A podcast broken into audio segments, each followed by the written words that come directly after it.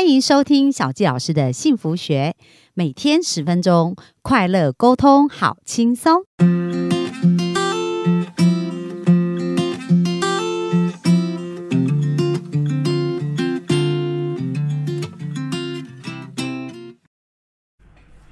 欢迎收听小教师的幸福学，很开心又在空中跟大家见面。那本周跟大家聊的是有关于健康的一个议题哦。那如何能够保持一个健康的状况呢？其实呢，在我们面对压力或调整压力是一个非常重要的一个部分哦。因为我们经常提到的就是交感神经跟副交感神经，也就是属于我们的自律神经。那这一些跟压力的调节都非常的有关系。那今天想要继续跟大分享，到底要如何能够透过生活的一些习惯的改。变，而帮助我们在压力上可以做一些减缓，而且帮助我们的身体更加的健康。因为在现在防疫的这段期间，其实我们有一个健康的免疫力是非常重要的。所以呢，在我们面对压力跟我们的健康的这个平衡当中，应该有一个更好的一个方向去前进。那今天想要跟大家聊的呢，就是一些生活习惯哦，如何去帮助我们减压，然后如何让我们的健康可以加分。那首先第一个就是跟吃有关啦。那现在因为很多人工作非常的忙碌，而且呢，就是想做的事情太多了，所以吃饭这件事情很容易就会变成狼吞虎咽哦。不过呢，这位冈本玉医生啊，在他呃提到百分之九十的疾病都可以。九成疾病可以治愈的这本书中，他特别提到，狼吞虎咽是万万病的根源哦。所以每天我们在吃东西的时候呢，其实就是在帮我们的健康加分或者是减分哦。如果我们是在狼吞虎咽的过程当中，他在这边有提到，他说没有仔细的咀嚼就把食物送进胃里，那不但会对消化器官造成重大的负担。甚至会加速癌化跟老化。那这句话大家听一听，哇，原来呢细嚼慢咽跟狼吞虎咽对身体有这么大的一个差异。他讲到狼吞虎咽呢，很可能会导致我们的一个细胞的癌化跟老化。那为什么呢？因为其实，在咀嚼这个事情啊，我们在嘴巴在咀嚼的过程，因为如果我们狼吞虎咽，可能我们就随便嚼两口，然后就吞下去。那其实，在我们的嘴巴里面呢，我们在咀嚼的这个动作，它不仅是在呃让我们的食物分子变小，那还有一点非常重要，是我们在咀嚼的时候，那我们的嘴巴里面是会分泌唾液酶的哦。而且除了分泌唾液以外呢，它还会产生，就是它会有淀粉酶。然后会有点、有氟、有黏蛋白，还有过氧化物这各种的物质哦。那为什么要有这些物质呢？因为胃跟肠道啊，它如果要彻底吸收食物的养分，那就需要有这些物质。所以身体其实是非常非常聪明的哦，它会自动能够让我们的身体有一个好的调和。所以第一个，如果我们细嚼慢咽，我们的食物的一个分子呢，就是我们会咀嚼的比较碎一点，所以我们的胃就不用花很多的力气再重新去把这些食物的大分大大块的样子，然后再把它变成小的一个部分，那这样就会增加我们的胃的一个负担。可是如果我们用咀嚼的方式呢？呃，就可以产生我们刚刚讲到的淀粉酶，然后讲到有碘、有氟、有黏蛋白，那碘也是非常重要哦，因为呢，碘也是帮帮助我们自己在呃甲甲状腺的一个调整啊，然后还有食物的吸收。对，也都是非常重要。然后另外呢，就是佛，它是对我们的牙齿非常重要。那刚刚讲到碘，它也有杀菌的效果。那黏蛋白的话，它是可以保护我们口腔黏膜不受食物的一个刺激哦。所以有没有发现呢？每一个部分，然后另外去除活性氧的过氧化物呢，这个也可以减少我们身体的氧化压力。所以咀嚼这件事情啊，它不仅是嚼碎食物，还有这么多这么多好的一个。作用，那还有一点非常重要哦，就是我们大家都希望小孩可以头好壮壮，然后非常的健康，头脑很清晰嘛。那其实咀嚼这件事情呢，也会帮助我们大脑的血流量增加。所以呢，当我们的前额叶呢，透过咀嚼的一个部分，它就会更加的活跃。那就是那前额叶就或者。就是我们大脑的一个总司令哦，可以提升我们很多的一个呃行动的一个机能。所以，如果我们咀嚼的时候，也会帮助我们的大脑变得更加更加的。呃，更好哦。那总之呢，其实如果我们快速的、快速的去呃吃饭，它其实是会造成我们身体的一个负担。所以有没有发现呢？它有很多好处，细嚼慢咽。那到底咀嚼次数要多少次才算是好的呢？那另外有一位医生呢，他其实也是提到，就是他是一个非常有名的肠胃科医生，然后就讲到说，诶，在咀嚼这件事情，至少要咀嚼三十次。就是一口食物在嘴巴咀嚼三十次才是最好。那我们会觉得哇，真的很难做到诶。所以小教师有一段时间也是在试验跟学习这样子哦。那他就说，诶，我们在中间咀嚼十次，左边呃右边的臼齿，左边的臼齿都各咀嚼十次，这样就有三十次。那如果大家觉得做三咀嚼三十次是不容易，那至少先从细嚼慢咽开始。那这个是我们非常非常重要的哦。而且如果我们不注意咀嚼的这个部分呢，那我们的下巴的肌肉也会变得比较少。锻炼，因为现在很多的食物都是用吞的或很软的话，那其实没有咀嚼的话，我们的身体的呃，我们的脸型哦，也会变成是倒三角这样子，所以很重要，呃，很重要的一个部分就是咀嚼，它其实是有很多好处，所以从今天开始可以练习，就是多咀嚼。然后另外呢，就是很多人会觉得说，诶，卡路里到底卡路里过高这样子的一个饮食习惯到底是怎么样呢？那很重要就是现在的人很多有糖尿糖尿病方面的一个状态。那如果有血糖的部分的问题的话呢，就是我们要透过好的一个呃。饮食就是用一个低升脂的一个食物哦。那在这边呢，其实他也有提到说，哎，我们生理时钟其实有一种叫瘦素，就是会让我们瘦的一种元素。那它也是跟荷尔蒙有关。那荷尔蒙的调节呢，就是当我们吃食物的时候，我们的血糖值就会升高，而升高的时候，这时候脂肪细胞就会分泌。呃，瘦素哦，那吃呃就在我们大脑，然后呢，它是一个会让我们感觉到饱的一个饱腹感的一个感觉。可是这个瘦素呢，也会让我们的糖脂跟脂质容易被消耗。所以一旦如果我们的生活不规规律啊，导致我们的生理时时钟混乱的话，那这个瘦素的一个分泌就会受到抑制，就会使人容易发胖。所以有没有发现不规律的生活其实很容易导致我们生活一些负面的一些。影响。那如果要预防这个部分，那就是在我们。呃，吃饭的时间定时的一个进食哦。那晚餐呢，要在睡前三个小时以前就食用完，这样是最好的。因为如果我们在吃东西，比如说呃暴饮暴食啊，就是很饿，饿到一个程度的时候，再忽然大量的食物，那这时候我们的胰岛素的震荡就会变得很剧烈。那再加上如果我们吃进去的食物都是属于低升糖，比如说什么叫低升糖？像现在我们吃到的很多食物就是属于精致。质的食物，所以比如说像脂肪啊，像我们所说的糖类啊，或者是精致的面包啊，就是面粉这些面食啊，或者是米饭呐，那其实它们都是属于高升糖指数哦。所以当我们在吃的时候，因为我们的胰岛素，比如说我们太饿，那我们胰岛素就处于那种呃分震荡，呃就是属于很低落的一个状态。那当我们食物是它是属于精致的糖类，那这时候胰岛素的上升速度会变得。非常的快，所以它会从一个低谷马上到一个很高的地方，那这就是胰岛素的震荡。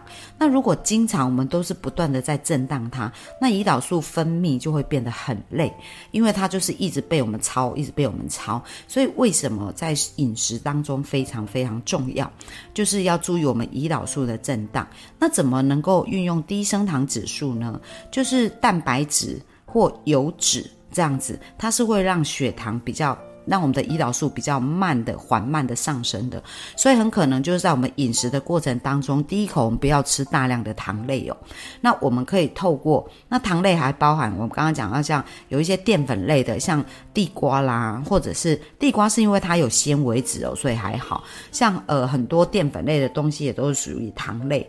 比较高的。那如果我们第一口可以先吃，比如说有动物性，呃，就是有蛋白质的成分的，然后呢有纤维质成分的，那我们的呃胰岛素它就会震荡，不会那么快速。好，所以这是一个方法，可以帮助我们在饮食调整一下食物的顺序，也会帮助我们的胰岛素的一个震荡呢，它不会太过分泌的太厉害，这样子。那接下来也有很多人说，诶，我到底一天要吃两餐还是吃三餐？到底怎么吃才是健康？那很重要一点就是我们要定时，就是我们呢吃饭的时间呐，就是不要太呃。我们刚刚讲暴饮暴食这样的一个状况，那还有就是在早餐呢，我们吃早餐哦，也不要吃太多会让我们血糖快速上升的，或者吃的太饱或者太大量。为什么？因为我们刚一醒来呢，其实我们讲到我们的副交感神经刚刚跟交感神经在做一些交接，所以交感神经正要呃开始苏醒。那这时候如果我们开始大量的食物啊，或者是哇吃的很大鱼大肉，然后身体的消消耗啊，呃，这个部分呢，开始要觉得很紧绷的时候，那其实身体也是处于一个比较大的压力状态。所以在早餐我们要吃的营养、吃的健康，可是不是吃的很大量，这个非常的重要哦。然后呢，也是就是要吃的比较清爽一点。然后在呃餐跟餐当中呢，要记得咀嚼，这个非常的重要哦。因为我们的咀嚼的一个过程当中，它的好处呢，不仅可以帮我们的胃准备好，那因为我们有在咀嚼。呢我们的胃也比较会有容易饱足感，而不是呃狼吞虎咽的话，就是容易吃到大量的食物。那而且还有一点，在咀嚼的过程呢，也会有我们所谓的淀粉酶。那还有我们的脑呢，我们的脑细胞也会被刺激哦。所以这。种种来讲，就是咀嚼这件事情是有一个很好的一个对我们身体的机能一个很好的帮助的。好，那接下来就谈到，其实选择营养的一个补充品，也是我们现在呢，在我们的生活里面去减轻我们压力一个蛮重要的一环哦。为什么呢？因为呢，其实我们在过去可能我们种的食物都是所谓的有机，那有机就是我们自己种的嘛，那我们用的肥料都是属于比较天然的。那植物呢，在这个生生长的过程当中，它就可以从土壤里面得到比较呃。比较富含，就养分会比较多，而且呢，因为没有什么太多的其他不好的化学物质，所以我们吃进去的食物都是比较纯粹的。可是现在因为工业化嘛，所以我们知道食物的种植，像植物的种植呢，为什么？像我们拿小黄瓜来看就好了。大家有没有发现，我们小时候吃的小黄瓜，它是会比较瘦小，而且会弯弯曲曲的，就是会有一个呃形状哦。可是现在的小黄瓜看起来都是又直，然后又大。对不对？那为什么会这样子？因为现在呢，会用很多化学肥料。那化学肥料会，它会让植物快速的生长。可是这个化学肥料里面的营养素，它其实只有磷、跟钾、跟氮，所以它的化学营养是蛮蛮少。那再加上现在因为要大量生产，所以又会用。农药，那农药就会让土壤酸化，所以土地里面本来有丰富的呃矿物质，也会因为这个土壤酸化，它的本身自己本身的养分就不够。那再加上大呃我们播呃我们去。放的肥料都只有磷钾氮，那这一些肥料呢，它的一个营养素也是有限的时候，那植物吸收就很有限。不过磷钾氮有一个特性，就是它虽然营养不是很多，可是会让植物快速生长。那就很像我们现在大家听到有人讲到，呃，鸡呀，为什么在二十八天呢，它就可以长好？是因为它打了所谓的一个呃雌激，呃，就是一个它的让它。生长激素让它可以快速生长跟分裂，所以很多小孩如果很早吃炸鸡啊，或者吃这一些很多这样子的一个鸡的话，那它的生长激素也会被增加。所以为什么小孩的像小女生哦，他们的一个。生理时钟的发育，就是胸部的发育，或者是那个经期来的年纪就会变小。那植物也是哦，当它是有磷钾氮，就好像快速生长，可它其实里面的养分是不够的。所以根据世界的一个呃卫生组织的一个检验呐，像现在土壤里面呢，它是大量缺乏。维生素跟矿物质的，而且它矿物质的比例可能是四十年前的七十分之一哦，所以导致于我们现在虽然吃的食物看起来很像很大，然后很肥美的感觉，可是其实它内部的一个营养成分已经是呃缺乏很多。那如果是这样子的话，其实透过好的优质的营养补充品来去补充我们的这个营养是非常重要的。那在这本书中，这冈本玉医生他就有推荐了一个机构，像在美国有一个叫做 Consumer Lab，就是消费者实验基金会这样子一个机构。那在这个机构里面，他们是呃客观的一个公正单位，所以他们收的是会员的钱哦。那会员为什么愿意付钱给他们？因为他们去检验的客观的一个结果，会让这些会员知道说，哦，我选择这个品牌到底是是不是安全？那标示跟内容物有没有相相符？所以他们经常会出其不意的去检验坊间在架上卖的一些营养食品，到底。呃，标示有没有跟内容物相符？然后这个标示就是实体的这个内容物当中有没有一些潜藏的毒性在里面？他们都会做这样的一个检验哦。所以这个 Consumer Lab，那台湾有一个类似像消基会这样子一个概念哦，去做这样的检验。那接下来就是提醒大家，在补充营养品的时候，其实营养品有分两大类，一个叫做基础营养，另外一个叫做。呃，辅助的营养就是机能性的营养。那什么叫做基础营养呢？我们知道啊，其实在我们的身体细胞里面是需要维生素、矿物质。跟植化素的那这三个对我们的身体的一个营养跟机转是非常重要。那我们身体是无法自己去制造这些物质，所以为什么我们叫维他命？英文名字叫 vitamin，就是生命必须。因为我们生命，我们的细胞是没办法自己生产，所以我们需要透过食物里面去摄取所谓的维生素跟矿物质。可是我们刚才已经讲到啊，这些基础元素对我们的细胞非常的重要。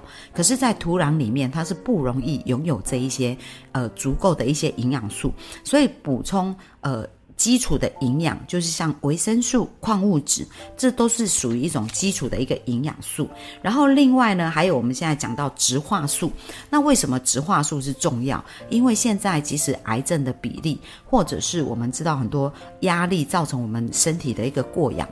就是很多自由基的一个产生哦，那其实植化素呢，它是可以去综合自由基对我们身体的一些负面的影响的，就是所谓的抗氧化的一个概念。那在哪里有植化素呢？大家可以看一下，像植物里面的颜色就是一种植化素，所以像我们看，呃，像。番茄它是不是红色？那红色里面就是有茄红素。那如果是绿色的呢，就是青花粉、青花素。那或者是我们知道绿茶里面有儿茶素。那还有我们知道姜黄里面有姜黄素。所以其实所有的颜色就叫做植化素。所以在一个好的综合的营养补充品里面，我们除了看它的维生素跟矿物质的均衡程度以外，还要看植物里面的植化素够不够。而且很重要，因为矿物质是不容易被我们身体吸收，所以它是不是能够螯合？所谓的螯合，就是可以用一个蛋白质，像氨基酸把它包包覆起来，那让我们的身体就更容易吸收。所以这都是我们选择在选择营养食品里面一些小小的一个秘诀哦。那针对现在呢疫情的一个状况肆虐呢，那其实维他命 C 也是一个非常重要需要额外补充的一个营养素哦，因为它可以加强我们的细胞的一个修复，预防感冒，然后帮助。我们的一个呃，跟我们的植化素一起食用的时候呢，我们的身体的一个营养的吸收就会更好，所以这就是所谓的所谓的基础营养。那刚刚讲到机能营养是什么呢？像书中呢，它就有特别举到，比如说像巴西蘑菇啊，然后或者是。蜂胶啊，那这一类的其实不是我们身体每一天需要必要去补充的一些基础营养哦。那像维生素、矿物质、植化素才是所谓的基础营养。所以有没有发现呢？其实如果是机能性营养，就是我们偶尔使用，可是不用每天来去补充它，因为它可能就是一个补品的一个概念。